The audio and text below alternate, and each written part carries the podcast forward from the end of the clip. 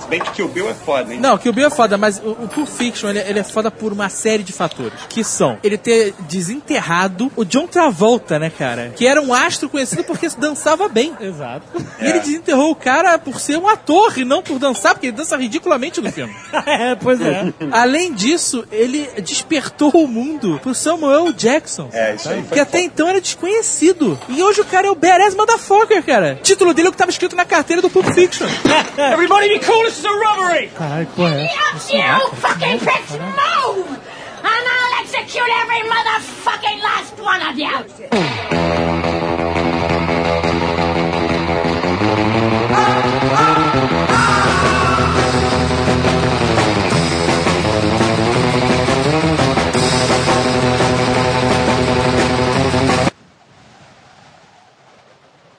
Existe uma parada do Tarantino, que não é do Tarantino, mas é do Tarantino, Ah. que me deixou maluco quando assisti a primeira vez. O quê?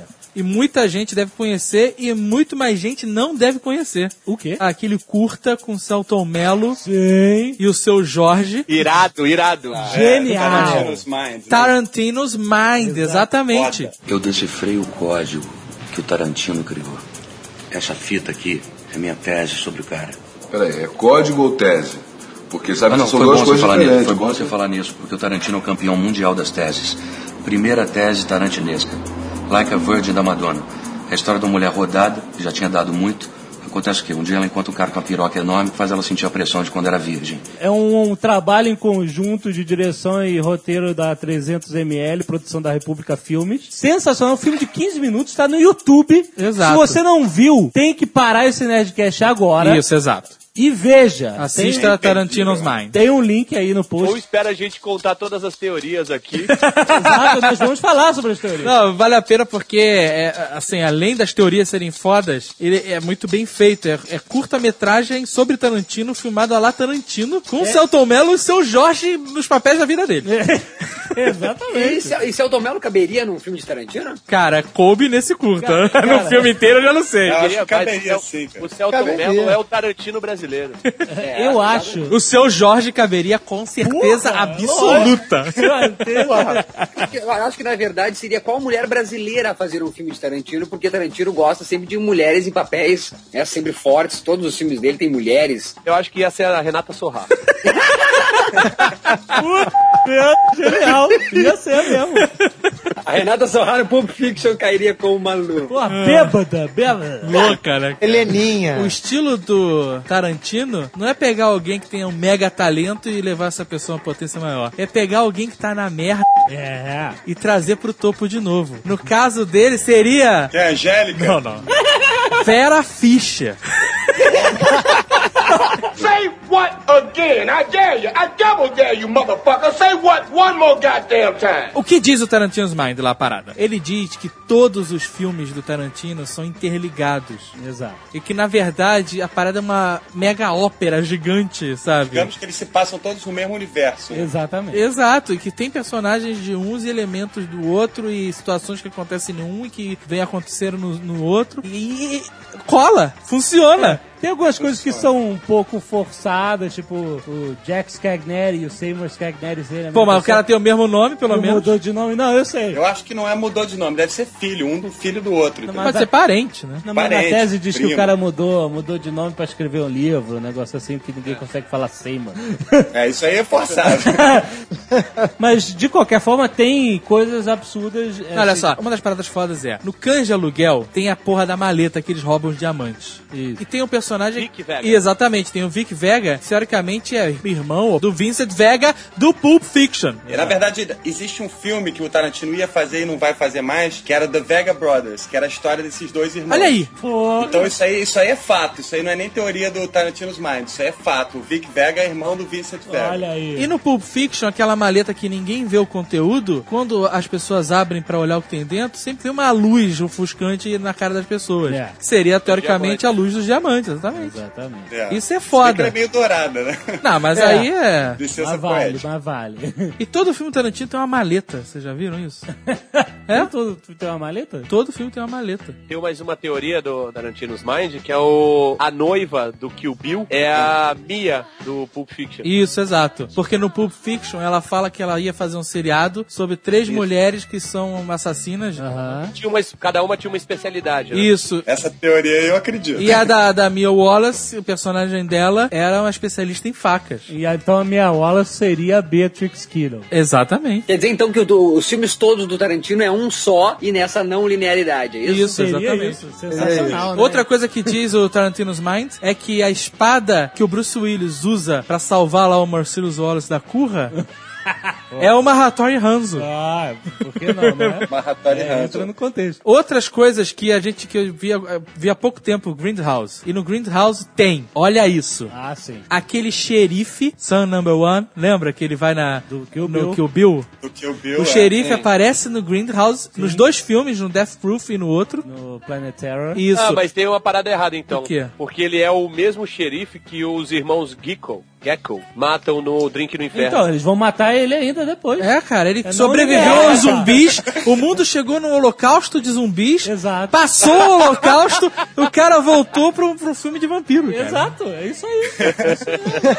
E olha só, no, no Death Proof tem uma cena que as mulheres vão lá pegar um carro Mustang, whatever, branco, Aham. pra testar e fazer a corrida, não sei o que lá, né? E o cara que é o dono do Mustang é aquele Buck, I'm here to fuck. exato, Puta. do Kill Bill, o cara que ia com a noiva em coma. É, exato. É o ele cara. com certeza absoluta. Aquela risada. cara, é inconfundível, mesmo porque eu conheço um cara que é igual a esse trucker, cara.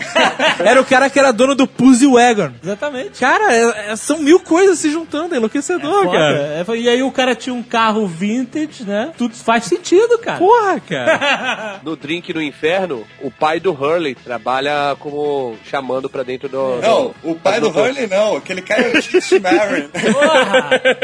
O cara é uma lenda, cara. tá bom, pô, sei lá, Mas mano. esses caras são foda, que na verdade o Cheech and Chong, eles inspiraram o Tarantino. Por exemplo, uma cena tá acontecendo no carro, John Travolta e o Samuel Jackson estão conversando, eles estão falando sobre outro assunto, e na verdade eles estão indo lá pra matar o cara. Isso. Então ele se inspirou nisso no, no Cheech and Chong, que fica aquele papo nonsense, na verdade aquilo tá levando a história pra um caminho, mas, mas rola aquele papo nonsense. Mas sabe o que eu acho foda nisso? Uma parada impressionante aqui dos filmes do, do Tarantino é que ele consegue te apresentar num mínimo espaço de tempo o personagem e você consegue conhecer o cara por inteiro. Por Fiction, esse primeiro diálogo, parece que não faz sentido algum do Jules com o Vincent indo pra pegar a maleta. Tem nada a ver com o que eles vão fazer. O cara mostra que eles são amigos, que trabalham pro mesmo cara, que são gangsters, que um já teve preso, que eles curtem drogas, que o, o cara teve em Amsterdã. Fala uma porrada de coisa dos caras, sabe? Num mini diálogo. É, é. E é impressionante, cara, como todos os personagens do Tarantino, você tem profundidade, você sabe qual é o motivador do cara, como é que ele é, e com pouco tempo de, de para desenvolver, né? Como se ele, em uma frase, conseguisse dar o- a informação suficiente pra você preencher todas as lacunas que existem de percepção. Mas isso, mas isso muito devido ao diálogo. Sim, Com certeza com absoluta. Vamos, vamos, vamos, vamos combinar que antes de 92, um cães de aluguel, o cinema tinha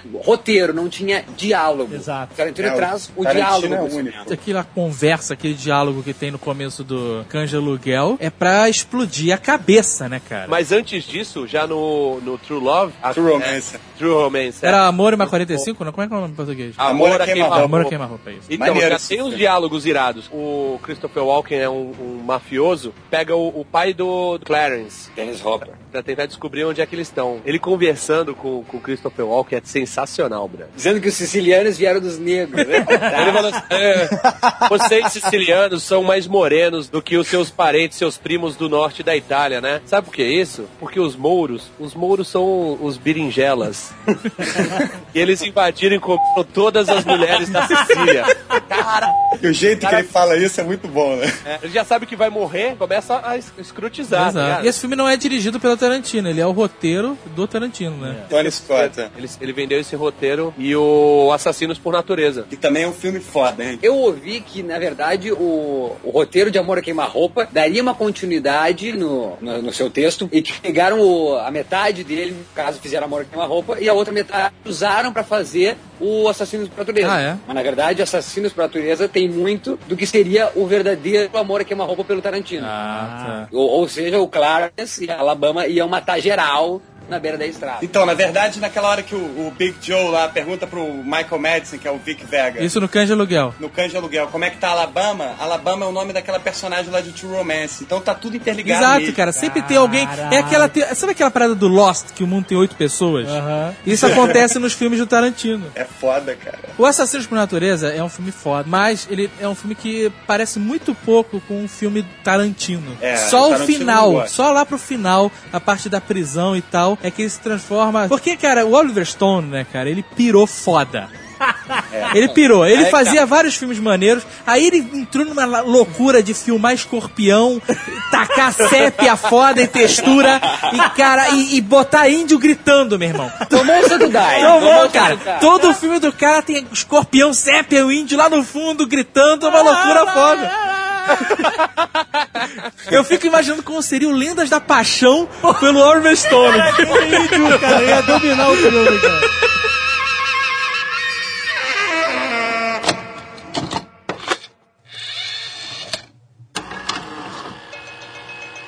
Tudo bem, meu amor? Tudo bom, minha filha?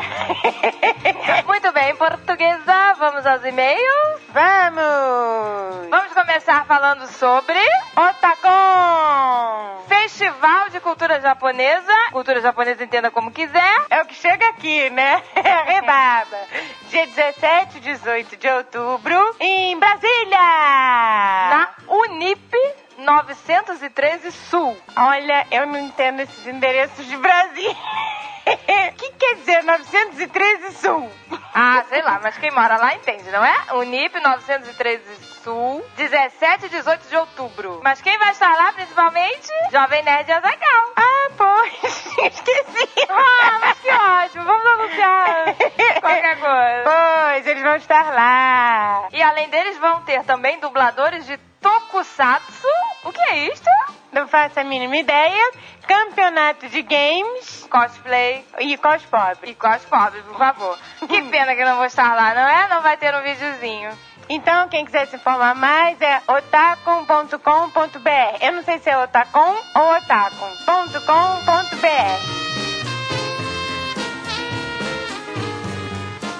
Ciclos. Os ciclos da vida. Ciclos é aquele jogo que a gente jogou, muito legal. Quem quiser ganhar um desconto de 15%, manda um e-mail na hora de comprar o jogo com a senha Jovem Ciclos. Isto. O preço dos ciclos é R$ 69,90. Sem desconto. Mas se você mandar lá o e-mail dizendo que é Jovem Ciclos, sai por R$ 59,40 com frete grátis. E o site é jogociclos.com.br. Pois. O Jovem Nerd me disse que está vendendo bastante o jogo, hein? Pois, quem não gosta de ciclos? Eu adorei. Pra mim foi flashback da, do- da época de criança. Joguei. Porque parece um jogo da vida misturado com banco imobiliário, né? É uma loucura.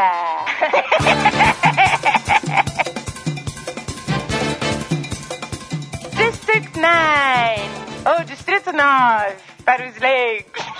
Então, Nerd, você que ainda não fez, faça sua denúncia de não humanos. A denúncia mais criativa vai ganhar um Sony Vaio. Então corre, fudido, corre! Corre! Ah, é um laptop! eu também não sabia o que era um Sony Vaio. Sony Vaio, ganha o Sony Vaio. Ora, corre lá, fudido. Corre, fudido, antes que o mundo acabe, porque na Jordânia teve um evento muito esquisito, não é? É, as ovelhas foram queimadas, do nada. Círculo de luz no céu em Moscou também, não é? Tá acabando o mundo, corre lá, a denúncia. Não se esquece de ir lá no site uniãomultinacional.com.br. É, lá tem os telefones de, de vários lugares, assim, de vários DDDs diferentes do Brasil, para você poder ligar e deixar a sua denúncia. Acessa lá! Porque a secretária eletrônica sou eu mesma, mas sem sotaque. Quando você for lá fazer sua denúncia, sou eu que vou te atender. e hoje, dia 16 de outubro, estreia District 9. E o filme dizem que é muito bom. Eu não vi, mas a senhora Jovem Nerd viu. e disse que é bom. Cara, eu vi e é muito maneiro, muito maneiro mesmo. Uma mistura de Black Hawk Down, fudidos, sabe, lixões, mas é muito legal. Agora vamos aos e-mails.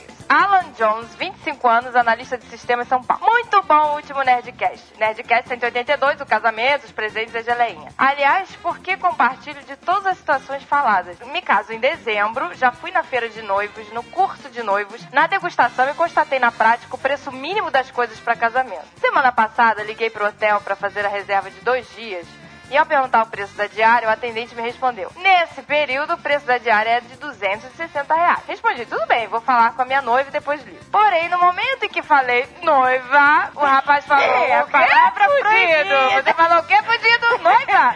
Você está reservando sua noite de núpcias? Para esse dia especial, temos uma suíte especial. Deixa eu ver o preço, por favor.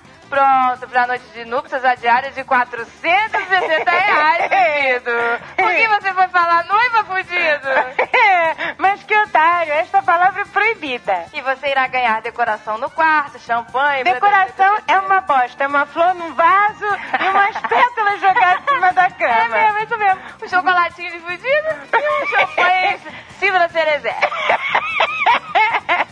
Somando as taxas, ia ficar aproximadamente mil reais. O preço mínimo pra qualquer coisa. Se você não pega a suíte decorada, em vez de jogar pétalas em cima da cama, você joga notas de dinheiro que sobrou. Ah, é? Pois é. E faz um. Como é que é o nome daquele filme? Proposta Um indecente. propósito indecente, meu amor. Vai, amassa o dinheiro, faz tudo com o dinheiro. Agora, pétala de rosa por mais 200 reais a mais, coitado desse fudido. Lá no hotel onde nós casamos e tivemos nossa noite de núpcias, eles não colocavam pétalas na cama. Ah, que isso? É, pois disseram que manchavam o lençol. Ah, ué, todas botam. Não botavam. E aí eu mandei a cerimonialista botar de qualquer jeito pétalas na minha cama. Pois, que absurdo não botar. Não Manchou o lençol todo. Ah, whatever. Eu não sei o que acontece, a- a- fica tudo manchado de vermelho. Ah, eles lavam depois, não é? Vão achar que eu era virgem. Ai, que ótimo. Me mandou. Ai, graças a Deus. Não fiquei menstruada no meu casamento. ah, nem eu, graças a Deus. Não, mas é porque eu menstruava bem no dia do meu E casamento. outra coisa boa, eu não tive vontade de fazer xixi durante o casamento. Eu também não, e nem Foi tive ótimo, piriri. meu amor. E nem piriri, por favor. Eu também, também não comia nada, né? Já pensou caganeira no casamento? Gente, que horror, que inferno. Cuidado, hein, noivas, o que vão comer antes do Aquelas casamento, que hein? ficam nervosas e começam a gases. Ai, gente, que horror. E Não. fica, e fica aquela, aqueles gases presos dentro daquela armação.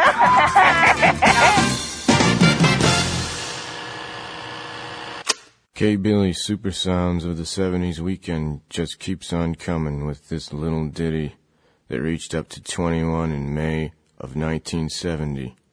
The George Baker selection, Little Green Bag. Quentin Tarantino é um cara extremamente cultuado, mas ele é um cara que tem pouquíssimos filmes no currículo dele e já é um semideus do cinema. Ah, Se contar que o Bill volume 1 volume 2 como sendo parte de um só, é, são sete filmes, né, o cara tem. Exato. É. Porra, no Se- segundo filme o cara já tava ganhando o Oscar de roteiro original. Exatamente. Né? E E palma com de ter- ouro e Cannes, né? Exatamente. Não é pra qualquer um, não. A gente sabe que nos filmes dele existe algo mais. E como é que a gente pode enumerar e listar esse algo mais que o Tarantino faz nos filmes dele? Pois então, eu acho que a primeira coisa crucial foi que eu mencionei, que é o diálogo no cinema. Eu acho que isso é a razão que a gente chegou aqui à conclusão que os filmes dele a gente consegue perceber os personagens em pouquíssimo tempo. Se a gente ficar observando, se eu aqui, ó, eu calado aqui, fico ouvindo vocês falar, eu já sei um pouco de cada personalidade. Isso é por causa do diálogo. Então eu acho que o ponto crucial do Tarantino é ter diálogo. O resto é influência dos filmes que esse animal viu. Esse cara viu muito filme. Mas Muito muito filme, filme. Porém, ele tem uma diferença. Tem N filmes que a gente vê, em cinco minutos, tu sabe todos os filmes que o cara viu. Porém, o Tarantino não. Tu não consegue perceber de cara os filmes que ele assistiu. Tu consegue ver a paixão dele pelo cinema e tu sabe que ele viu muitos O filmes. Tarantino é o cable guy que deu certo, né, cara? Perguntavam pra ele, e aí, Tarantino, qual foi a escola de cinema que você foi? Eu não fui pra escola, eu fui ao cinema mesmo. É, né, filme, né, pô. Mas sabe o que, que eu acho que o, o diferencial dele? Os filmes do Tarantino eles não são pro grande público, né? Não, é, não são blockbusters os filmes dele. Ele não segue uma forma. Tem coisas que agradam ao grande público, sei lá, por exemplo, um carro atravessando o outro e a roda passando a 300 km por hora na cara de uma mulher. Isso agrada qualquer cinemão, né? É lógico. Mas a história é complexa, às vezes os diálogos muito profundos. Eu vi gente saindo do cinema no Pulp Fiction quando eu fui ver o filme, porque ficou agredido ou porque não tava conseguindo acompanhar a linha de tempo maluca. Né? Eu vi, assim, várias pessoas, tipo, uns cinco casais saíram durante o filme. Coitados. Eu saí no Godzilla. Pô, mas é razão. Também não tava acompanhando a profundidade, né? o que acontece que deixa, que transforma o Tarantino nesse cara mega cultuado, cult foda e tal, é que ele agrada absurdamente quem entende de cinema.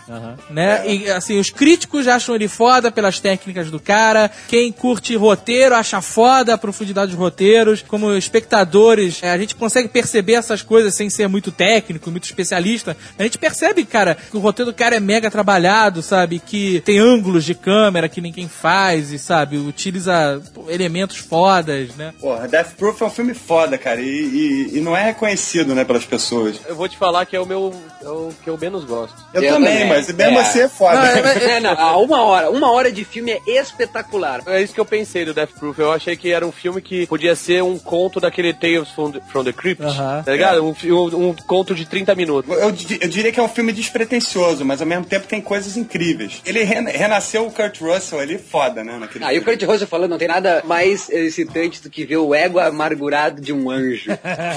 Mas sabe o que, que eu acho Mas- é, que eu percebi com o Tarantino, é, que assim, é, com o passar do tempo? É que os primeiros filmes dele tinham diálogos foda, histórias complexas, e, em maluquice linha do linha do tempo, tempo. que ele nunca respeitou muito, né? Aham. No de Aluguel, a linha do tempo é o contrário. É, no de Aluguel tem uma mistura Isso. ali. No Pulp tempo. Fiction, é, é, ele pegou, cortou o filme, misturou e colou de novo. Você tem como pegar o Pulp Fiction e montar numa linha do tempo contínua. É, ia estragar tudo. Só que o filme começa pelo final e termina pelo começo, e o começo ao final, como o final ao começo. é E ao meio. E ao meio também, é, é muito exatamente. doideira. O começo e o final são o meio do filme. Né? Cara, uma das coisas mais gratificantes que tem no Pulp Fiction é você saber que aquele personagem maravilhoso de John Travolta morreu e mesmo assim rola aquela, aquele episódio final que é incrível. Exato, exato. O cara morre, mas você vê o cara o filme inteiro. É Exatamente. E aqueles personagens fodas do começo do filme que aparecem a gritaria e os assaltantes lá na lanchonete que tu fica chocado que o filme começa, um cara dando um tapa na tua cara, né, cara? e eles voltam pro Não, final, o- né? Pra encerrar aquela maluquice toda, né? Sensacional. Ah, o, que é, o que é incrível de Pulp Fiction é que ele consegue ser um filme underground, mas ainda na linguagem independente do cinema norte-americano, que lá John Caça criou nos anos 70. Eu li que o Tarantino foi pra Amsterdã, né? Ficou recluso em Amsterdã pra escrever o Pulp Fiction. Então imagino que ele não viveu em Amsterdã no tempo que ele escreveu essa porra. Agora, o, o, o quão underground ele parece, seja na fotografia, seja na, na- na linguagem Sim, sim. narrativa do filme. Na música. Música, exato, tudo. É, é é incrível o clima underground do cinema europeu mesmo. Aquele, aquele filme que tu acha, sabe, em sebo, assim, ó, perdido é, numa cratera, profundidade incomensurável. Ou na internet. Say what again? I dare you. I double dare you, motherfucker. Say what one more goddamn time. Como eu tava falando, ele não respeita, ele não se prende muito à linha do tempo. Ele monta ela conforme ele acha mais conveniente pra história dele ficar melhor. Depois, ele começou a meio que cagar pro resultado da história. O final da história mesmo não faz diferença ele. É isso. Ele vai contar uma história, foda-se, ela vai terminar, não vai ter final. É o que acontece com histórias direcionadas a personagens. Por exemplo, o Death Proof é um filme que não tem nada. Ele, ele simplesmente parou de contar a história. Olha, eu vou contar a história de um cara maluco que, que vai matar as mulheres, explodir um carro a 300 km por hora, cena mais foda que eu já vi na minha vida. e depois disso, ele passa a contar outra história. Aí ter- o cara vai fazer de novo a mesma coisa que vai se fuder. Vai apanhar que nem uma mulherzinha de três mulheres, eu fica chorando desesperado.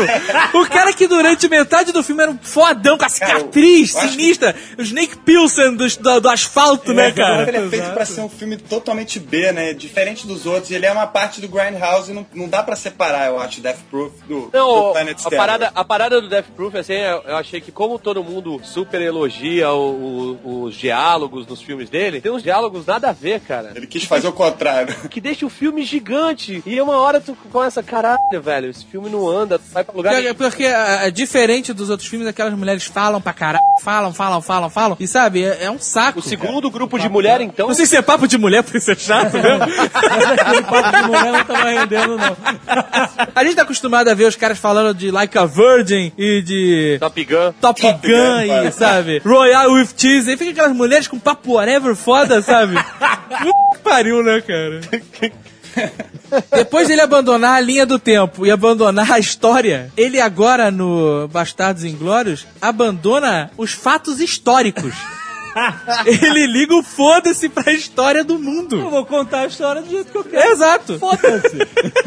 Tem uma pergunta aí pros especialistas, assim, como é que um cara que é novato, né, de direção, de roteiro, consegue atrair um montão de ator famosos, né, porque no, no de Aluguel ele, ele conseguiu apoio, né, do Harvey Keitel, do- dos caras sinistros, Eu né? acredito que pelo texto. Mas não era que ele tava pegando um texto daqueles, cara. Depois de fazer tanto filme na vida, coisa dessas eu nunca fiz. O cara pega a primeira página do roteiro e diz: cinco caras vão estar falando sobre desvendando a música da Madonna Like a Virgin. Não, É, o, Falam- o dizem cara que a- essencial, o cara-chave foi o Harvey Keitel, né? Na hora que ele conseguiu convencer o Harvey Keitel, acho que, que o Tim Roth não era ninguém naquela época, né? Quem convenceu o Harvey Keitel a, a investir no, no filme e participar foi a Uhum. mulher dele, que apresentou o roteiro. Olha, Estamos falando de Cães de Aluguel. sim. Certo. De fato, o primeiro filme. Peraí, deixa a moto passar aqui. Moto não, chopper. Chopper. É, 1992, o primeiro filme dirigido e roteirizado por Tarantino. Isso. Roteirizado já teve antes, mas dirigido por ele. Cães de Aluguel, história de bandidagem, mas Isso. que ele faz como ninguém. é, um assalto que deu muito errado, né? Exatamente, né? Então você já vê, você já começa com um assalto dando, dando errado, né? Tem o diálogo da Like a Virgin e tudo. E é impressionante como é, é, o Tarantino influencia o mundo inteiro, né, cara? Por exemplo, eu sempre que pego um- uma conta de restaurante, Ah. eu olho e eu sempre penso, às vezes até falo, I don't believe in tips. Isso faz parte da, da- das teses, dele, Exato. né? A tese, Eu não acredito em gorjeta, né? Os nossos amigos do CQC se vestem como quem? Como os de É verdade. Exatamente, É, cara. né? e aí cada um tem um codinome, que é uma cor pra ninguém saber o nome um do outro, pra ninguém poder dedurar um ou outro, Exato. né? Então tem o Mr. Orange, Mr. Pink, Mr. Blonde. Mr. Brown, E, que é o próprio. e é ótimo que o cara consegue até desenvolver discussão no nome. O o Steve Buscemi fica lá, ah, mas eu, eu não quero o Mr. Pink, né? Eu, eu quero escolher. Aí o não, já deixei escolherem antes e não deu merda. Não pode escolher. Você vê como ele vai construindo tudo a mitologia da, da história assim, com esses diálogos. Né? Assim, o cara já fez um assalto, já deixou Exato. os caras escolherem o nome, deu briga, deu merda. E numa frase você já imagina mil situações, né, cara? E é maneiro porque é um assalto, mas é um assalto de uns bandidos meio merda. que dá tudo errado, né, cara? Dá tudo errado. Cara, o que eu acho sensacional do Cães de Aluguel são as cenas do, do policial ensinando lá o Mr. Orange, aquela cena do banheiro, aquilo é maravilhoso. E, a- e aí é onde apresenta o que nós vamos ver em todos os trabalhos dele subsequentes, que é a montagem, né? O crucial dos filmes dele é a montagem. Exatamente, aquele ponto onde começa Exatamente. o Tim Roth é demais. Eu diria a obra máxima é Inglórios Bastardos. Tirando Inglórios, Cães de Aluguel é o melhor filme dele. Tem coisas memoráveis como Michael Madison solto, né? Porra, Michael Madison, cara, eu me lembro que, que eu achava esse personagem o máximo, cara. E aquela cena dele com o policial lá cortando a orelha, aquilo é uma Porque coisa ele- absurda. Ele bota a música toda animadinha. A música é maravilhosa. Não, o que eu acho legal do, do de Aluguel em si é o, é o K-Billy Super Sounds of the 70s, que é o programa de Aham. rádio fictício que costura o filme inteiro, né? Exato, exato. Narrativa E ele bota. de uma maneira incrível. E ele sintoniza e começa a música toda animada e ele fazendo aquela dancinha e o cara é o diabo encarnado. Não, cara. você vê que ninguém tá representando naquele filme, né? As pessoas estão sendo como elas são. O Harvey Keitel é assim mesmo. E você, ao mesmo tempo que você quer rir daquela cena ridícula, você tá horrorizado. O cara cortando a orelha fora. É uma loucura, Não, porque ele não te- mostra, né? Na hora da coisa mesmo, a câmera vai pro teto, aquilo eu acho genial. Ele não precisa mostrar, você sente muito mais sem olhar, né? Exato. Ele faz paradas extremamente gore, mas ele né, não, não, não vai não, agri- não é o Robert Não é- não é Rodrigues, né? Robert Rodrigues é demais, né, cara? É Planeta Terror é terrível. Lá os caras no hospital mostrando cena de herpes Não precisa. Genital, é, ter... é horrível. Aí, ô- Tarantino ele não é tão pesado na violência. Tem violência pra caralho, o cara termina no filme ensanguentado, pálido, já sem quase sangue nenhum, falando, cuspindo, morrendo, né? não, cara, eu o cara ia adoro- tacar fogo no policial, sabe? É uma violência absurda, mas sob controle. Exato, você, você acha graça. Você começa a rir de tão absurdo que é a violência. Acho que é um mecanismo de defesa nosso, na verdade. Exato, ele, ele, ele aciona esse mecanismo de defesa de você achar graça daquela violência absurda pra não, não ficar horrorizado. É que nem o que o Bill, que a mulher mutila, sei lá, 88 caras e todo mundo acha uma graça. Porra, aquilo é o máximo. Rolando de rir. Ei, assim como nos Bastardos, Ah. no Kill Bill, a Beatriz Kiddo tira um escalpo da mulher. Olha, é verdade. Olha aí, Olha, cara. Nietzsche, né? Com certeza. É, da Oren It, é. Olha aí. Mas aí. Mas, ah, cara, eu, eu nunca mais vou esquecer, porque Tim Roth, o cara que eu gosto, até no Planeta dos Macacos eu gosto do Tim Roth.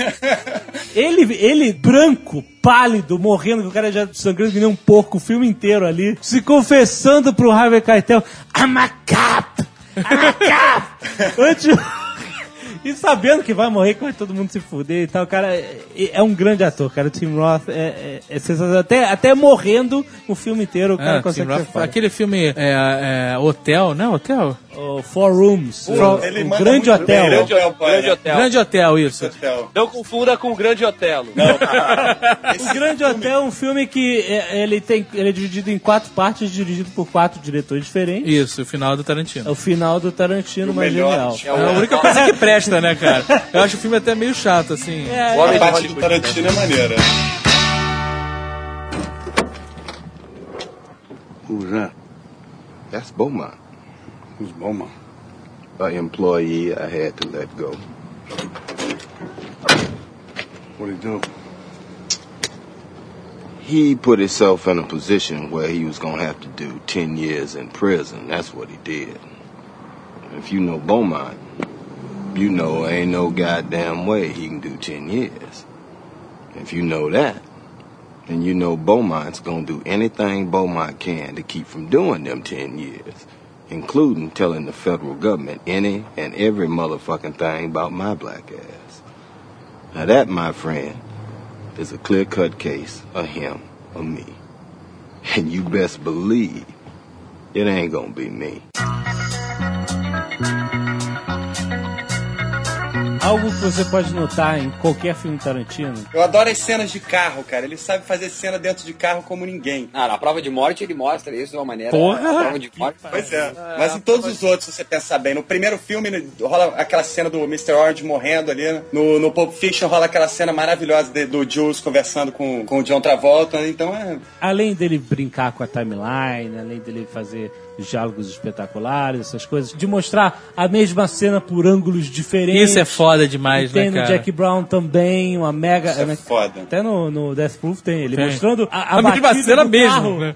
A mesma cena mostrando o que aconteceu com cada mulher. É né? muito foda. Também no Jack Brown tem aquele negócio né, no shopping, né? Que você tem Aham. uma mega confusão lá e tem, tem O vários. Jack Brown é um filme muito doido, né, cara? Eu acho muito maneiro. Apesar de não ser um filme original, é uma história original dele, né? É baseado no livro, mas eu acho um filme bem legal. Eu acho a trilha sonora do Jack Brown uma das melhores, cara. As músicas É. são absurdamente fodas, cara. Todas, todas. Qual o nome da banda lá? The Delphonics. Isso!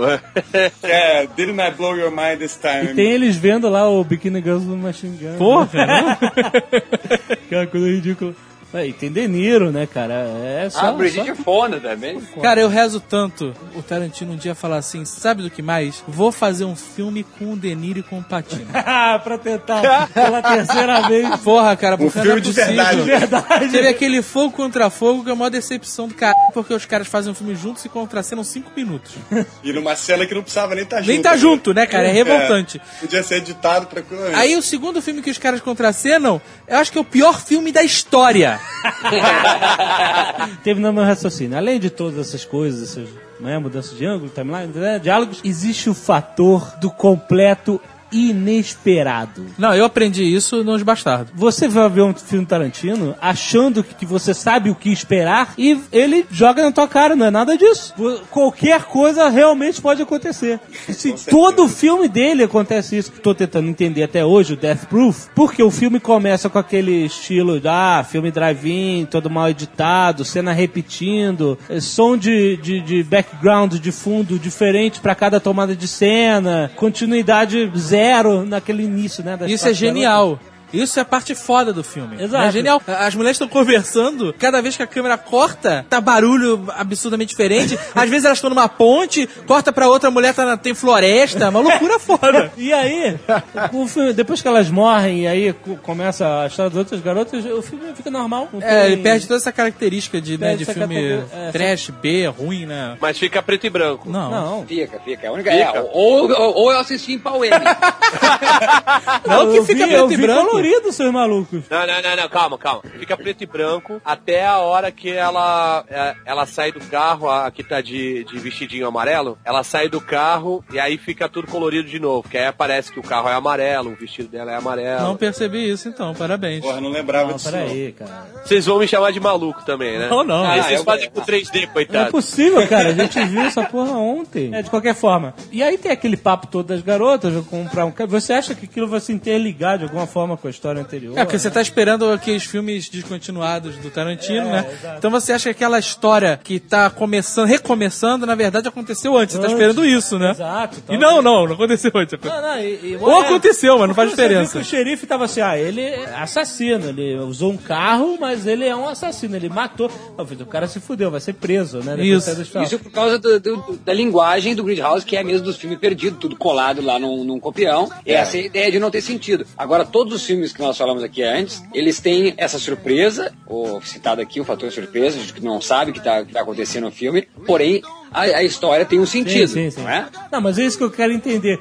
No Death Proof, você também ó, não sabe o que vai acontecer. Você acha primeiro que ele vai matar a mulher, aquela cena de perseguição fantástica, a mulher no capô, você não sabe Porra, como é que um o cara desespero isso, aquilo, cara. né, cara? Um desespero Eu aquela nunca porra. vi isso, cara. Você vê a mulher doida rolando do capô de um lado pro outro a 100 km por hora na estrada, cara. Cara, que loucura. E aí você acha que vai acontecer qualquer coisa, menos elas escrotizarem o cara até o fim.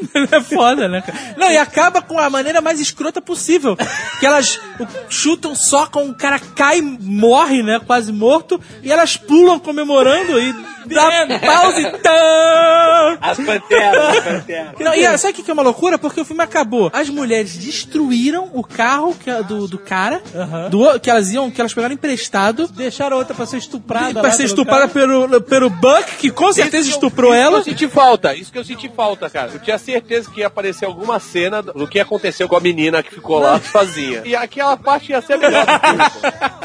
pô. Foi pra escrotizar mesmo, foi pra fazer filme maluco, foi pra pegar duas versões de um mesmo filme e fingir que fez um filme só. Eu não entendi o filme. Eu achei bom, o Tarantino é maluco, ele fez alguma coisa maluca que eu não entendi. Mas, mas, mas porque essa, essa era, é, essa era o, a, a Salas Grindhouse, era isso. Eram sessões de, onde o- nos copiões eram vários frames que eram colados de filmes distintos. Mas sabe o que eu achei mais maneiro no Grindhouse? Mais do que os dois filmes? Os trailers. Ah, os trailers foram sensacionais. Machete é genial, cara. É genial. O padre, cara. Deus perdoa, eu não perdoo. É muito bom, cara. Mas é uma doideira, né, cara? Porque eu, eu acho esses dois filmes uma maluquice. Totalmente. Eu achei uma maluquice.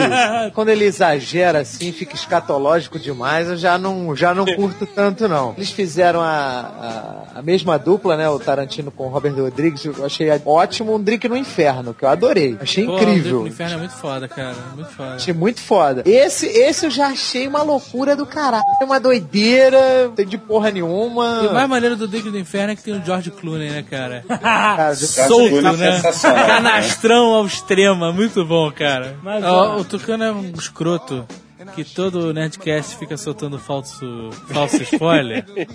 Na porra do Grindhouse não tem nada de cena preto e branco no Death Proof. Eu tô com a porra do filme aberta aqui. Toda vez agora é a mania escrotinha do cara. Ah, então eu tô vendo que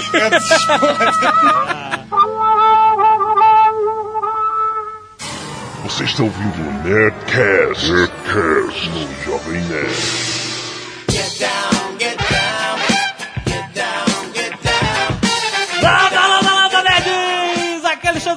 Jovem Nerd, eu sei descrever Marcelo Wallace. E eu sou Maurício Saldanha e já quase trabalhei em uma locadora. Aqui é o Mr. Pink. O Tarantino pode fazer quantas obras-primas ele quiser, mas nenhum vai ser melhor do que Pulp Fiction. Eu sou o Nick Ellis e eu já comi um Royal with Cheese com cerveja em Paris. Olha só. Aqui é o Guga, Tarantino come pão com manteiga, passando manteiga com uma Hattori Hanzo.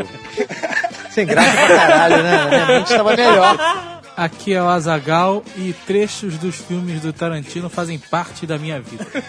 Ah, olha só quanta gente! É muito É fã de Tarantino nesse mundo nerd. Chegou muito pedido. Vamos fazer um Nerdcast inteirinho sobre a obra de Quentin Tarantino, nerds. Não preciso falar mais nada. Canelada.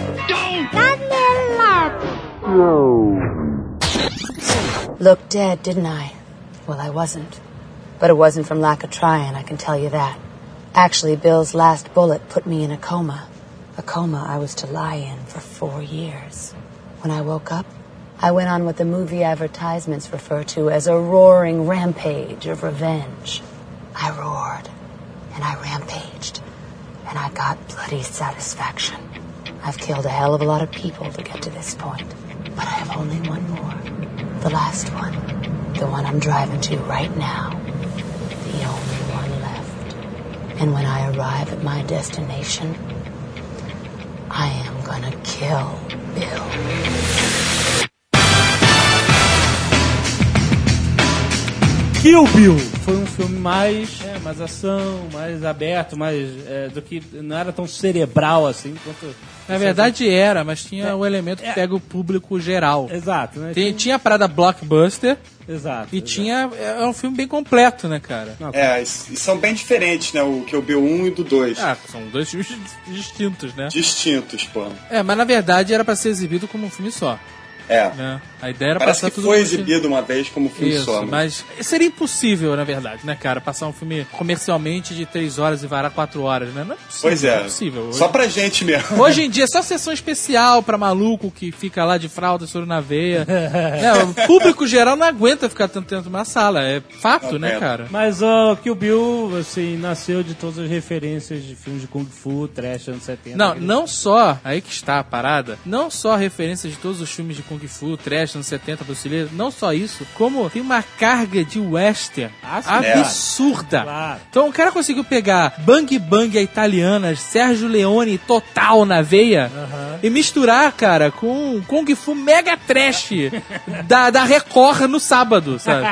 Eu acho o barato começa pelo Sony Shiba, né? Que Sony Shiba apareceu no grande ecrã lá na sala de cinema quando o Clarence estava no Amor a Queima-Roupa assistindo os três filmes de Kung Fu. Era com o Sony Shiba. Olha aí. Isso é verdade. Não, e tem o Gordon Liu, que é uma verdadeira lenda, né, cara, do, do, do cinema oriental lá, que é o Pai Mei. Ele fez um monte de filme maravilhoso nos anos 70 e é o ídolo do Tarantino. Ele faz dois personagens. Ele faz no Kill Bill 1, ele faz um, um dos Crazy 88 lá, Isso. dos malucos. E no Kill Bill 2 ele é o Pai Mei, que, porra, pra mim é o personagem mais foda. É o Yoda, entendeu? Na, na, em película. É, a virada, né, o trunfo do volume 2 é o Pai Mei. É. né? Porque no volume 1 você tem ação pra caralho, não sei o que lá, as mulheres, sabe? A, a. Oren Ishii, foda pra cacete, sabe?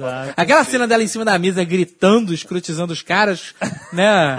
que ela corta a cabeça do cara. É, por puta, é muito foda. Eu vou falar em inglês e a outra ficar traduzindo. As your leader, I encourage you from time to time, and always in a respectful manner, to question my logic. If you're unconvinced a particular plan of action I've decided is the wisest, tell me so.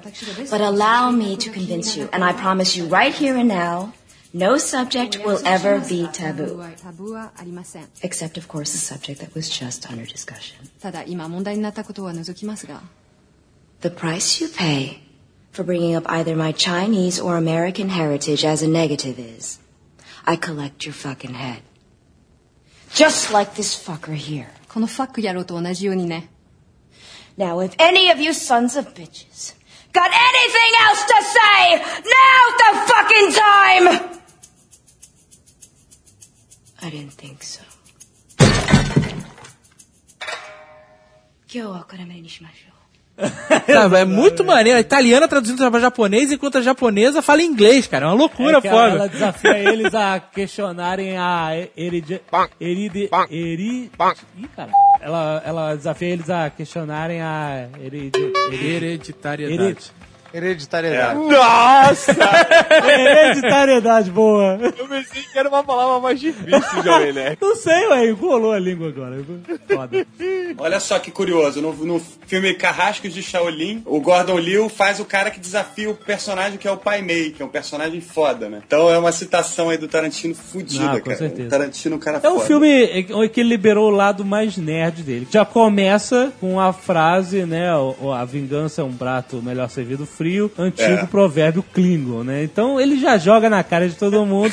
que ele é Star. Trek não tem nada a ver com essa porra, mas veja aqui o meu universo nerd de Kung Fu. Não, e é foda, porque esse filme, o Kill Bill, ele é muito foda, cara, porque ele tem né, os elementos da trilha sonora do Tarantino. O cara pega uma música do Santa Esmeralda, clássico É, da não. era disco, Exato. e consegue fazer um duelo, sabe, de, de duas samurais, se é que isso pode existir, né? Seriam samurais, né? Com, com espadas e todo aquele clima japonês, mas com uma música dance, cara. De sete É minutos. E é uma das coisas mais empolgantes que eu já vi na sala de ele, cinema, ele disse cena. que essa cena nasceu com essa música. Assim, a música veio primeiro, depois. É, mas ele falou que o processo criativo dele é assim. A música ajuda o processo criativo, né? E ele usa isso como ninguém. Todos, todos os filmes dele, sem Todos. exceção. Uma coisa revolucionária das trilhas sonoras é que elas colocam os diálogos, né? Isso eu acho genial. Você vai ouvir o CD e aí você ouve a frase, né? Eu, eu por exemplo, eu tive o, o disco do Pulp Fiction bem antes de ver o filme. E eu já ouvi aquelas frases e aquela porra já tava na cabeça. Não, e você, eu escutei o CD do Pulp Fiction, sei lá, um milhão de vezes. Escutei muito, cara, eu ficava em loop no meu carro. Você consegue reviver e rever o filme ouvindo o disco todas as vezes, por causa das falas e das músicas, sabe? E da forma que ele monta né, a trilha sonora. Exato. É impressionante, cara. Todos os filmes dele têm esse trabalho foda de trilha sonora. Mas acho que o New Kill Bill é o que tem mais esmero nesse aspecto. Com certeza. Cara, tem Zanfir. Zanfir, você sabe quem é Zanfir? É o rei daquela flautinha de, de sátiro lá. Aquela, sabe qual é aquela flautinha? Flauta de pan. Isso. Porra, minha mãe tinha milhões de CDs e odiava, era adolescente. Que, que, que porra é essa? Fui, fui, fui. E eu passei a, a achar foda, cara. Essa música foi feita Ele pra pega isso. a coisa cafona, né, cara? E transforma num negócio do cacete. Ele é um ídolo que pega co- coisas improváveis e absurdas e consegue mesclá-las todas. Ah, Uma coisa que eu acho muito maneira no Kill Bill é, é a, a sequência de abertura, que é com aquela música Bang Bang. Ah, né, sim. cara? Da Nancy Sinatra. Porra, Nancy Sinatra nunca foi tão Porra, né, cara? Uma turma nunca foi tão ruim, né? Por favor, ela é, ela é terrível. Ah, eu acho ela maravilhosa. I was five and he was six. We rode on horses made of sticks. He wore black and I wore white. He would always win the fight. Bang, bang. He shot me down. Bang, bang. I hit the ground. Bang, bang. That awful sound. Bang, bang. My baby shot me down. Say what again? I dare you. I double dare you, motherfucker. Say what one more A goddamn trilha time. sonora do, do, do Pulp Fiction, eu acho ainda mais foda, velho, porque ela tem o Dick Dale. Ninguém conhecia o Dick Dale. Quer dizer, ninguém mais conhecia o Dick Dale, né, velho? É, cara, isso E aquela foda. música virou sucesso foda. Até foi regravada depois pelo Black Eyed Peas recentemente, né? Começou uma onda de surf music, né? Que tava. mu- que não era nada aquela surf music, mas. Ninguém conhecia o, o, o Dick Dale. Eu, eu, eu fui no show do Dick Dale em Santos, mesmo. Não, cara, a verdade seja dita, ninguém conhece as músicas que o Tarantino escolhe pros filmes dele. Elas passam a ser conhecidas, É. sei lá, tirando o Santa Esmeralda, Depois. o resto tudo só passa a ser conhecido depois que ele, toca, né, cara? fundo, né? É. Aquela Girl, né, You Be a Woman Soon. A música É, virou um é, mega hit, Virgil foda. Virou. Se não fosse esse filme, ela nunca teria sido conhecida. Jungle Boogie, tem umas músicas também que eram famosas na época que, que todo mundo esqueceu. Jungle tipo, Jungle. Boogie, né? Chegou a ser um hit nos anos 70, mas ninguém mais e, outra, lembrava. e outra né? que Whatever. também fez sucesso na época foi o Son of a Preacher. né? Ah, sim, sim. É, toda Porra, hora é no foda, rádio, hein? né, cara? E também e ficaram eternizadas. Essas músicas pertencem a Pulp Fiction, né, cara? Não, não, tem, não tem como você colocar em outro filme porque ela, elas já são. É, e no, no Pulp Fiction até o.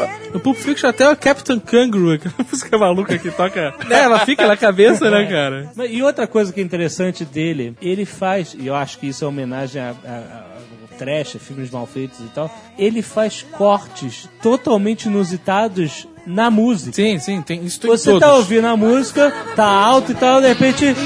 Sumiu! É, a música Acabou. morre, Morre. e não tem, não tem, pode ser no meio de uma tem frase, repente, né? no meio de um acorde, é Exato.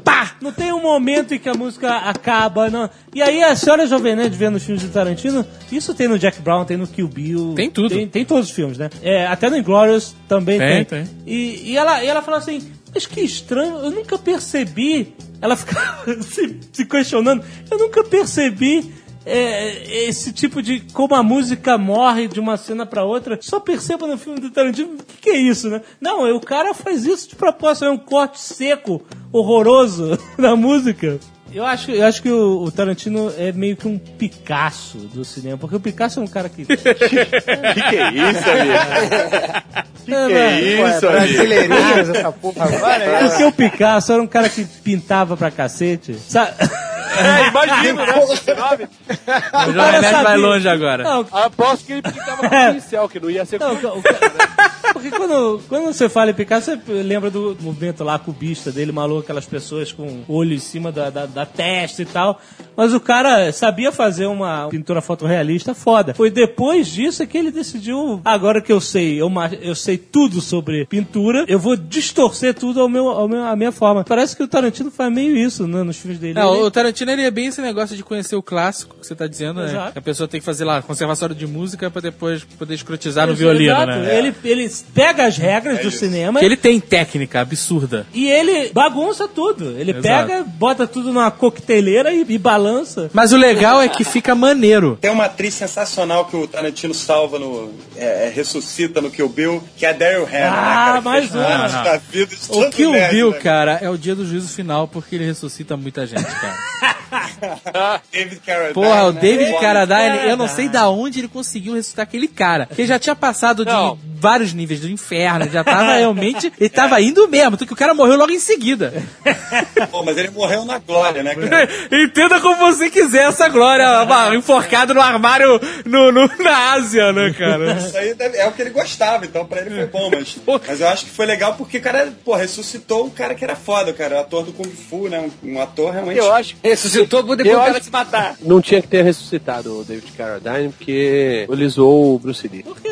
Não foi ele que roubou Foi o culpa roteiro dele, do... não, não foi, culpa dele, foi Pois culpa da sim. porra do- dos produtores. Não, Ele o não, cara era ele, só não tinha, ele não tinha que ter aceitado. Ah, sim, mas naquela época, né, moleque, roubou né? o Kung Fu era pra ser o filme do... Era pra ser a série do, do Bruce Lee. Quem fez o roteiro, o, o- o roteiro não, o argumento, foi A o ideia, né? Pois é. Mas o David Carradine Mas, não pô. tem culpa disso. Qual é a culpa do David Carradine nisso? Ele aceitou ser o, o cara do Ué, quer trabalhar numa série e você é o protagonista? Quero! Qual a culpa dele? A pergunta não é essa. Tu quer botar no, no Master of Fight? Não, não, não, não, não. Vocês estão culpando o cara errado. Gente, pra, pra tu ver como o cara não prestava. Tô lendo aqui na Wikipédia, o David Carradine aventa-se a possibilidade da morte dele ter tido como causa asfixia autoerótica. Ah, isso com certeza, parece que é o que foi mesmo. E aí eu fui descobrir o que, que é isso, porque eu não sei, eu sou um Ah, cara mas que né? papinho! que papinho pra mãe dormir.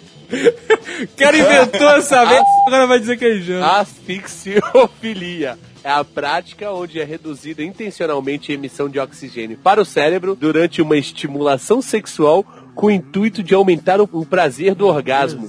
Ou seja, o cara tava dentro do armário, né, fazendo isso. Não só o David Carradine e a Daryl Hannah, que foram citados de uma forma maravilhosa, né, cara? Como ele trouxe nossos velhos amigos, né? O Michael Madison. Michael Madison é figurinha que eu, fácil. eu, eu achei o personagem tão foda, e, assim, eu, eu esperava que ele aparecesse mais. Porque o cara era um, um matador foda, virou um escroto é, O irmão do segurança Bill, né? faxineiro de um bar de stripper no meio do nada.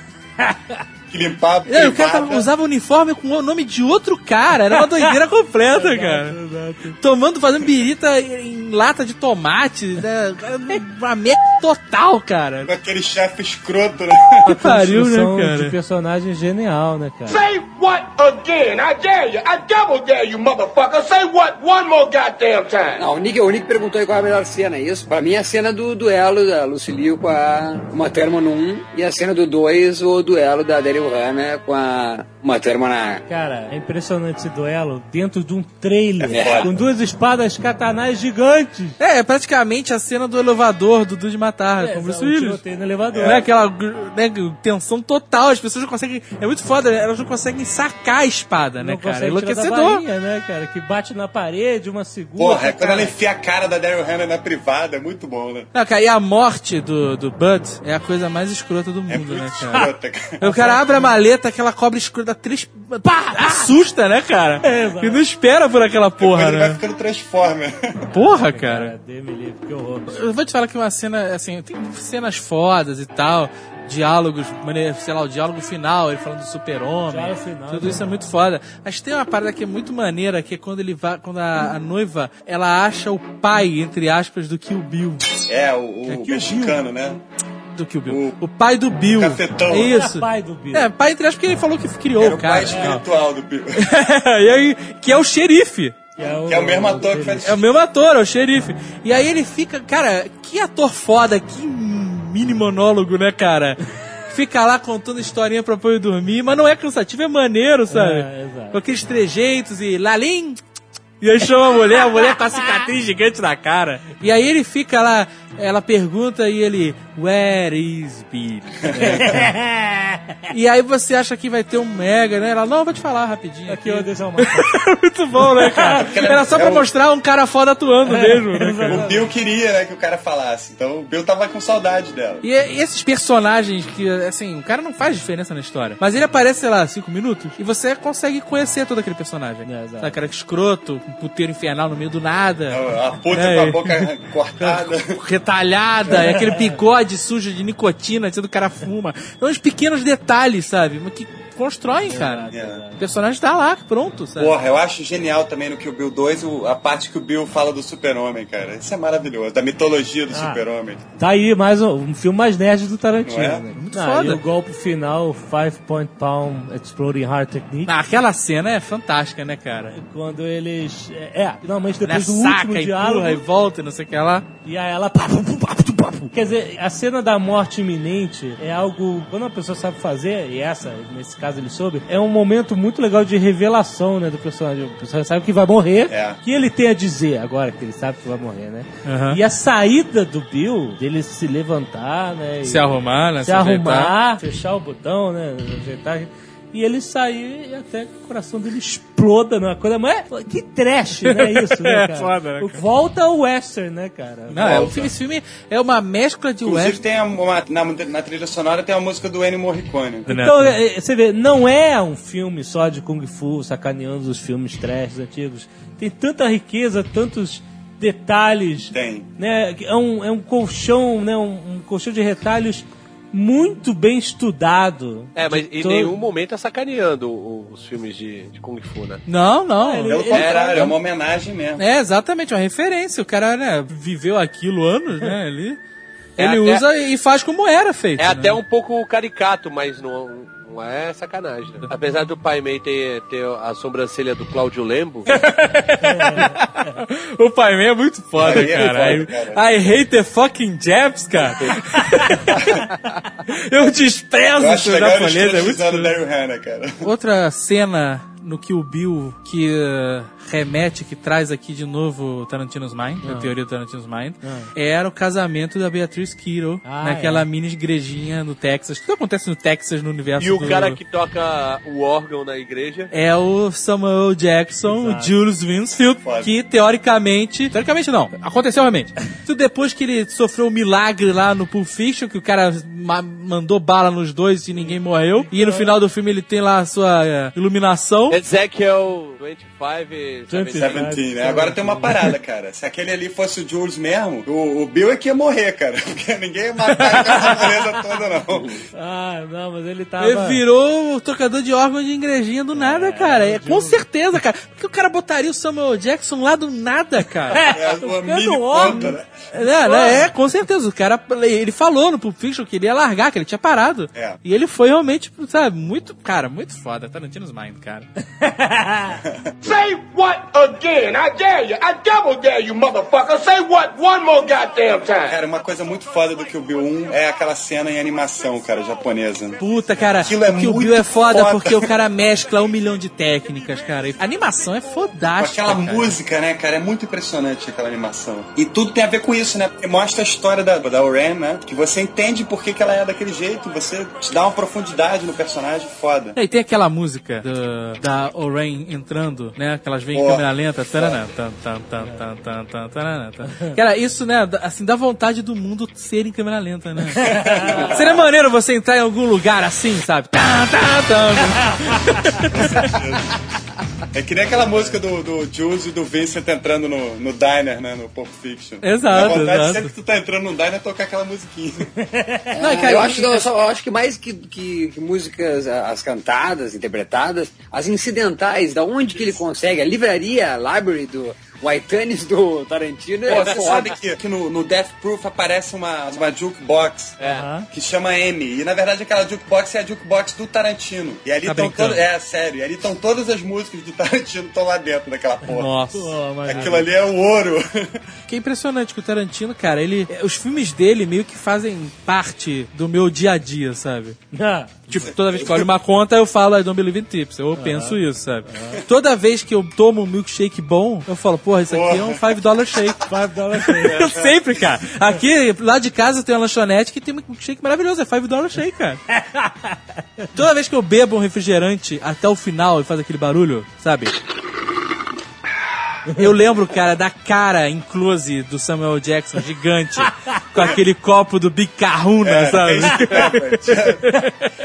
Posso tomar um golinho dessa sua tasty beverage? E aí ele suga a última gota, cara. Muito bom. Eu dou uma aula de branding na faculdade que eu uso como exemplo de nome de é, adequado à, à cultura da, da- do país do, do quarteirão com queijo. É, o Royal of Cheese, né? É, por que que em cada lugar é, chama tem um nome? É, esse, esse diálogo é muito É foda, muito cara. bom. Cara, Big Mac é o Big Mac. É, eles não chamam Big de Mac. quarteirão com que, que lá é quar- quarter pound, né? And you know what they call a, a quarter pounder with cheese uh, in Paris? They don't call it a quarter pounder with cheese? Oh man, they got the metric system. They wouldn't know what the fuck a quarter pounder is. Then what do they call it? They call it uh, Royale with cheese. Royale with cheese. That's right. What do they call a Big Mac? Big Mac's a Big Mac, but they call it Le Big Mac. Le Big Mac. Quarter Pounder. Não é quarteirão. Quarter pound é um quarto. No Brasil tudo é uma Não, é avaliação pound. do caralho, né? É, o É único, o peso da parada, né? o único Quarter lugar pound- idiota é o Brasil. É, o Brasil foi na onda. Na França é Royal with Cheese, porque ah, tem história de, de monarquia e tal. Quarter Pound, porque é a medida, métrico, é a medida de peso. É, ele fala. Um Eles, hambúrguer. eles têm um sistema métrico, ninguém vai saber que porra que é. o Exato. É, muito bom. O diálogo é muito bom, cara. Muito bom. They have the metric system. É, They don't give a fuck. Só faltou o John Travolta falar, ah, ah, no Brasil também eles têm uma adaptação que eles chamam de quarteirão com queijo. É, é, except for Não Brazilians. tem stupid. nada a ver. Que país merda, né, cara? Que país merda do cara. Mas não, o cara não se dá o trabalho nem de saber por que, que a parada chama quarter pound, cara. É. Pega a palavra mais próxima. Quarter, quarter, quarter, quarter, quarteirão. E eu, sei, e eu, quando era, eu, quando era moleque, eu sempre me confundia e falava, eu quero uma cobertura. Quarteirão. Quarteirão, cobertura, ficava confuso. Cobertura de prédio. Penthouse, sabe? Que ridículo. Penthouse with cheese. Não, Grindhouse with Cheese. Say what again? I dare you. I double dare you, motherfucker. Say what one more goddamn Tem time. uma outra coisa interessante do que o Bill é que na verdade a história é escrita pela Uma Thurman também. No final aparece written by Q and U, Q and U, que é Q, que é o Quentin e é Uma Thurman. Isso é mó barato. Toma, Maurício! Eles começaram a desenvolver a ideia de fazer o Kill Bill quando estavam fazendo o Pulp Fiction. E a ideia era realmente o Kill Bill ser a parada das Fox, do, do Vipers, sei lá. Exatamente. Da ideia do, do seriado que a Mia Wallace fazia. A ideia era essa. parece que parece que vão fazer mesmo o Kill Bill 3, cara. Existe, só que não deve chamar Kill Bill por motivos óbvios, né? É, claro. Vai ser Kill Bilbo. Kill Bill foi uma das melhores atrações que a gente fez no Jovem É Nerd. verdade. Mas pode ser Kill Bill de dar conta, né? Matar a conta. Kill Bill. Aqui, vai, chega! E no Brasil vai chamar Passa Régua.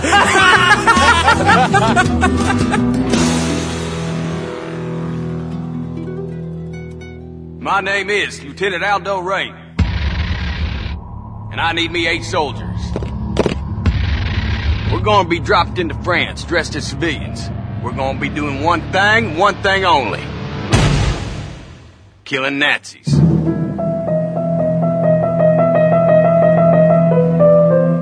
Bastardos Inglórios! Acho mais maneiro, por que pareça. Em português, né? Só de spoilers, não precisa nem tocar música, né? A gente está falando de todos os filmes de Tarantino, então se você não viu, saia. Se Nick Ellis e Guga não viram e não quiseram ficar pra. Eles querem ver. Mulherzinhas, né? Eles querem- Então eles saíram, mas estamos aqui, Maurício Saldanha, Tucano e nós. Que- Vamos lá! Eu queria perguntar pro Maurício Saldanha o seguinte. Maurício Saldanha. Por que você achou Bastardos Inglórios a obra-prima de Quentin Tarantino a ponto de ficar todo jujubão chorimingando em frente ao seu celular?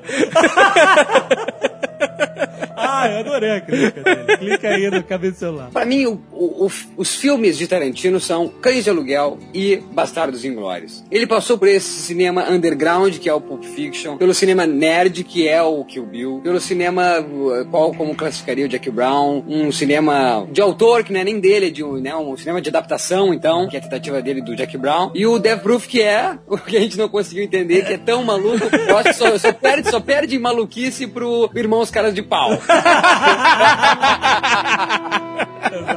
O Bastardos Exatamente. é o conglomerado disso tudo, cara. É, se a gente falou aqui em botar no shake, no super shake, tá aí o resultado. O que mexeu comigo é não ser do modo que ele sempre fez. Ele é linear, então a coragem dele de não cair no mesmo método que ele vinha fazendo e esquecer os atores que ele sempre vinha trazendo. A ideia dele de pensar assim, ó, qual o filme de guerra que seria original? Tratando no episódio da Segunda Guerra, ninguém nunca retratou os judeus como não coitados.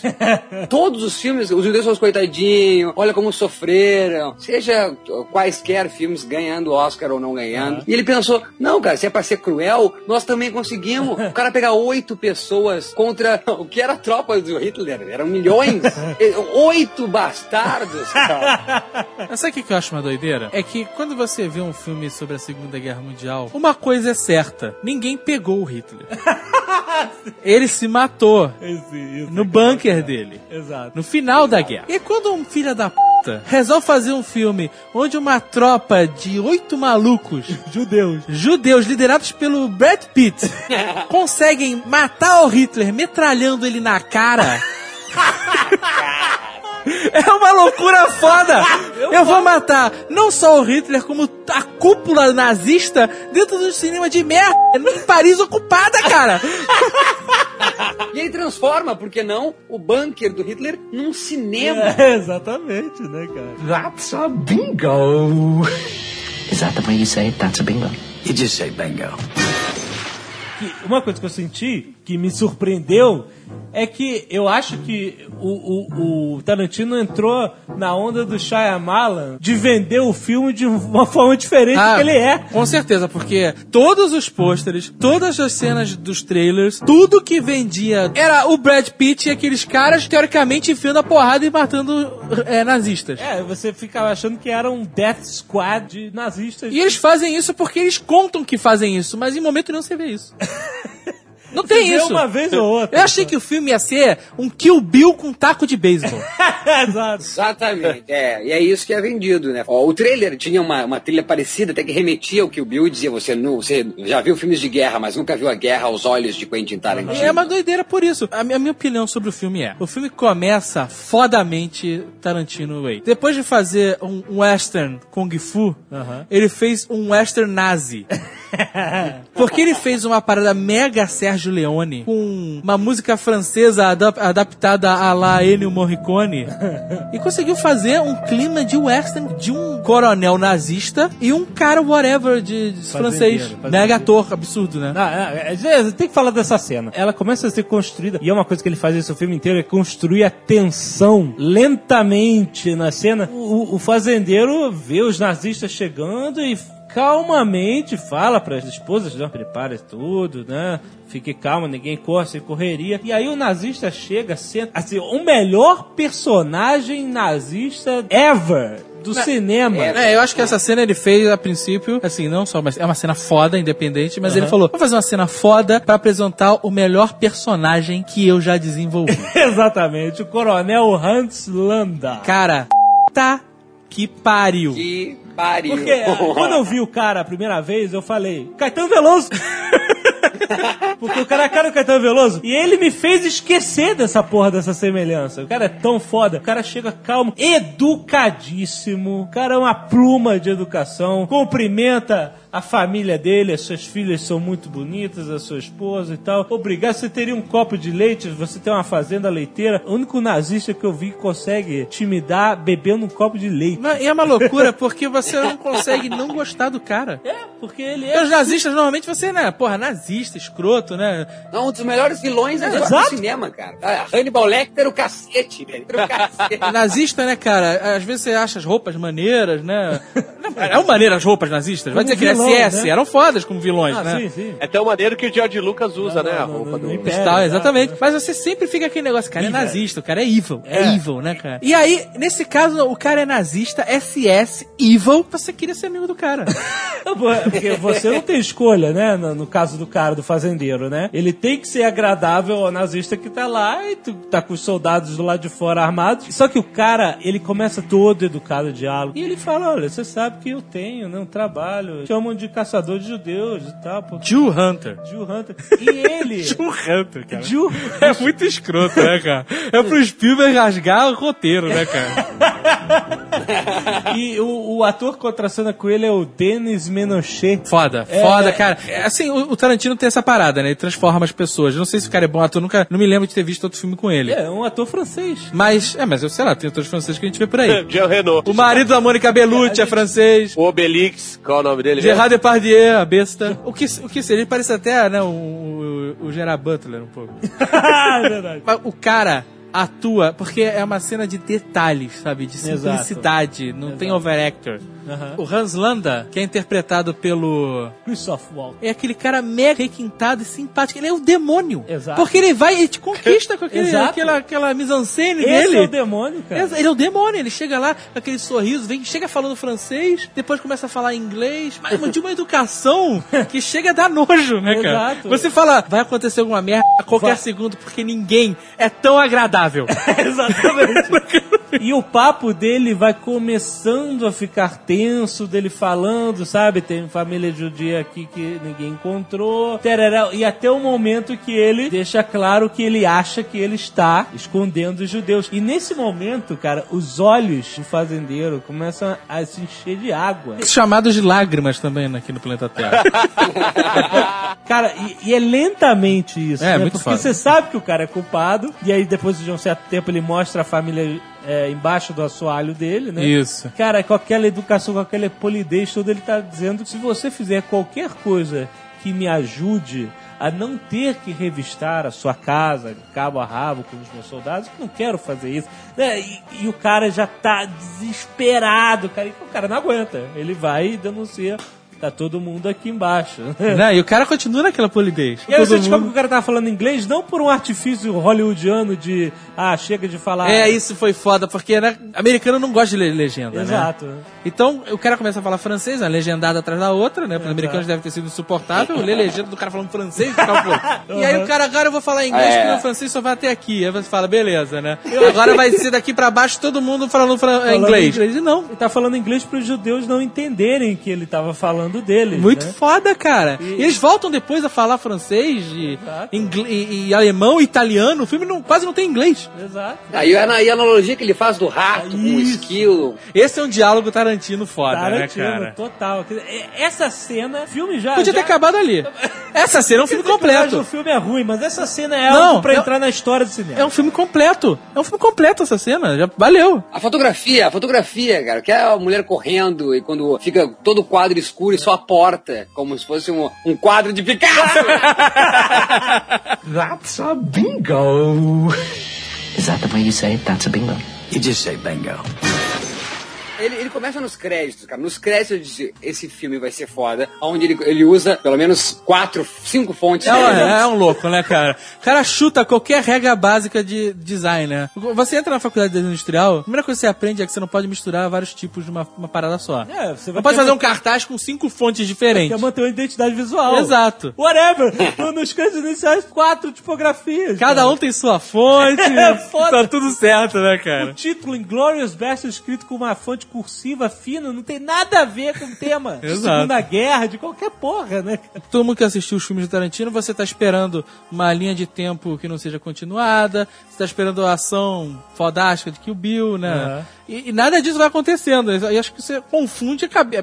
Pelo menos a minha cabeça ficou confusa com isso. É, você até vê certas coisas de Kill Bill, ele, ele dividiu o filme em capítulos, que nem fez com Kill Bill, só que os capítulos seguem a ordem, e, e até na hora que o- os, os bastardos estão interrogando lá os nazistas, na floresta tem um trecho de trilha sonora reaproveitado do Kill Bill, rearranjado também pra esse filme, mas você ouve Kill Bill ali, você tá ali, ah, tô reconhecendo Tarantino Kill Bill. E aí eles fazem aquele negócio, lá vem o Bear Jew, né, o, Que é o- Eli Roth, né, Exato. diretor de, de filme Albergue. do albergue, essas coisas. Mas aí você acha que vai começar a ação, e aí tem a aliação, tem aquela escrotização. Mas aí você vê que o filme realmente é uma sucessão de cenas que o Tarantino quis destrinchar, cena por cena, né? Que eu, em alguns momentos, até achei um pouco cansativo. Por exemplo, a cena da taverna, eu achei fodástica. É, porque é uma cena mega tensa. Mega tem mesma É, coisa. é, o, é o- a casa do But, né? é o elevador do, do Duro de Matar, que é um ambiente mega restrito, abarrotado de nazista Exato. e de, de, de resistência, Os né? espiões ali Exato. no meio tendo que se virar, né?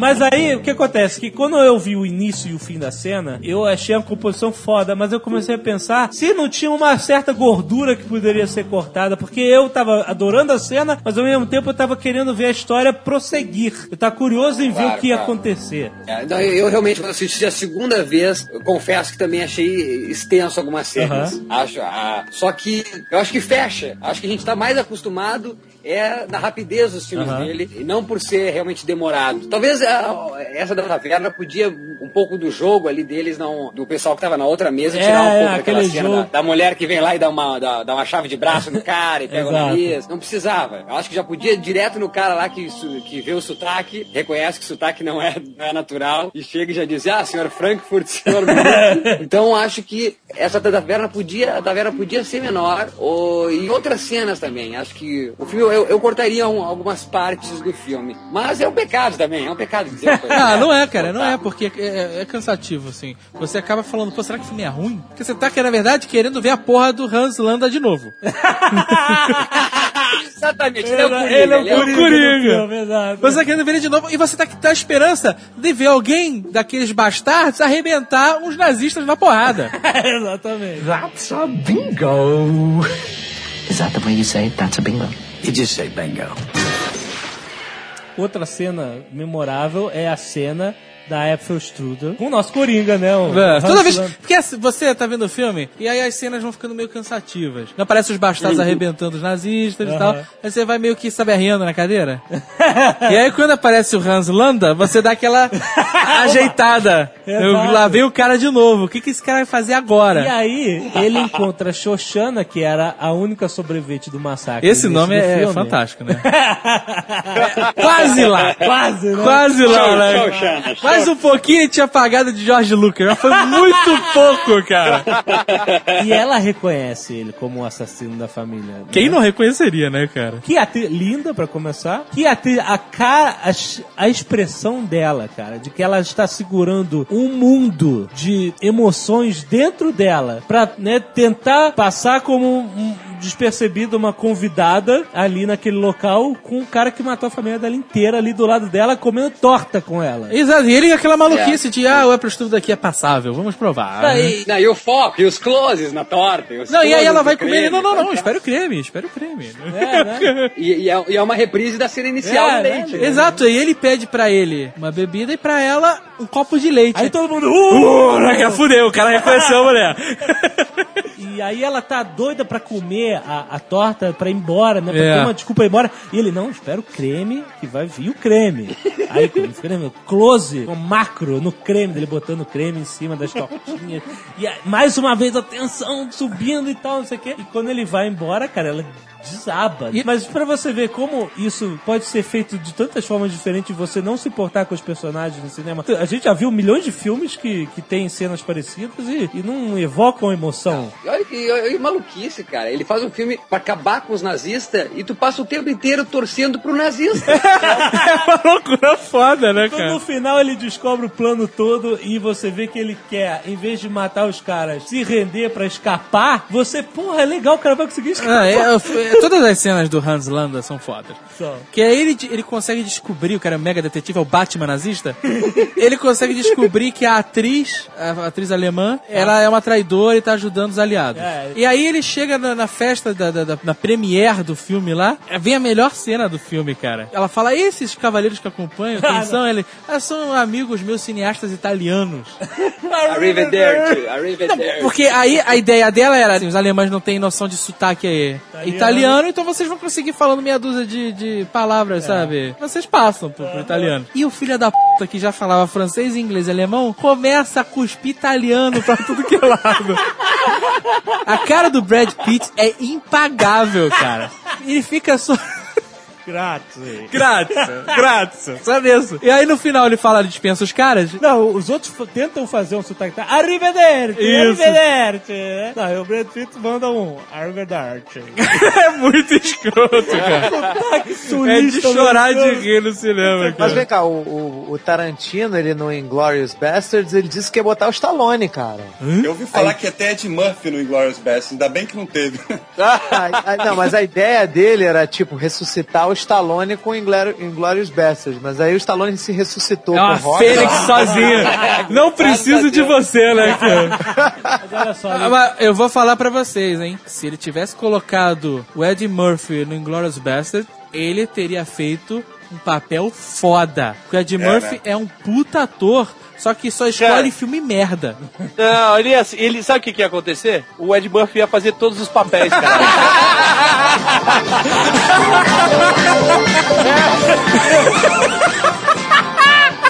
Imagina ele fazendo o papel do Hitler.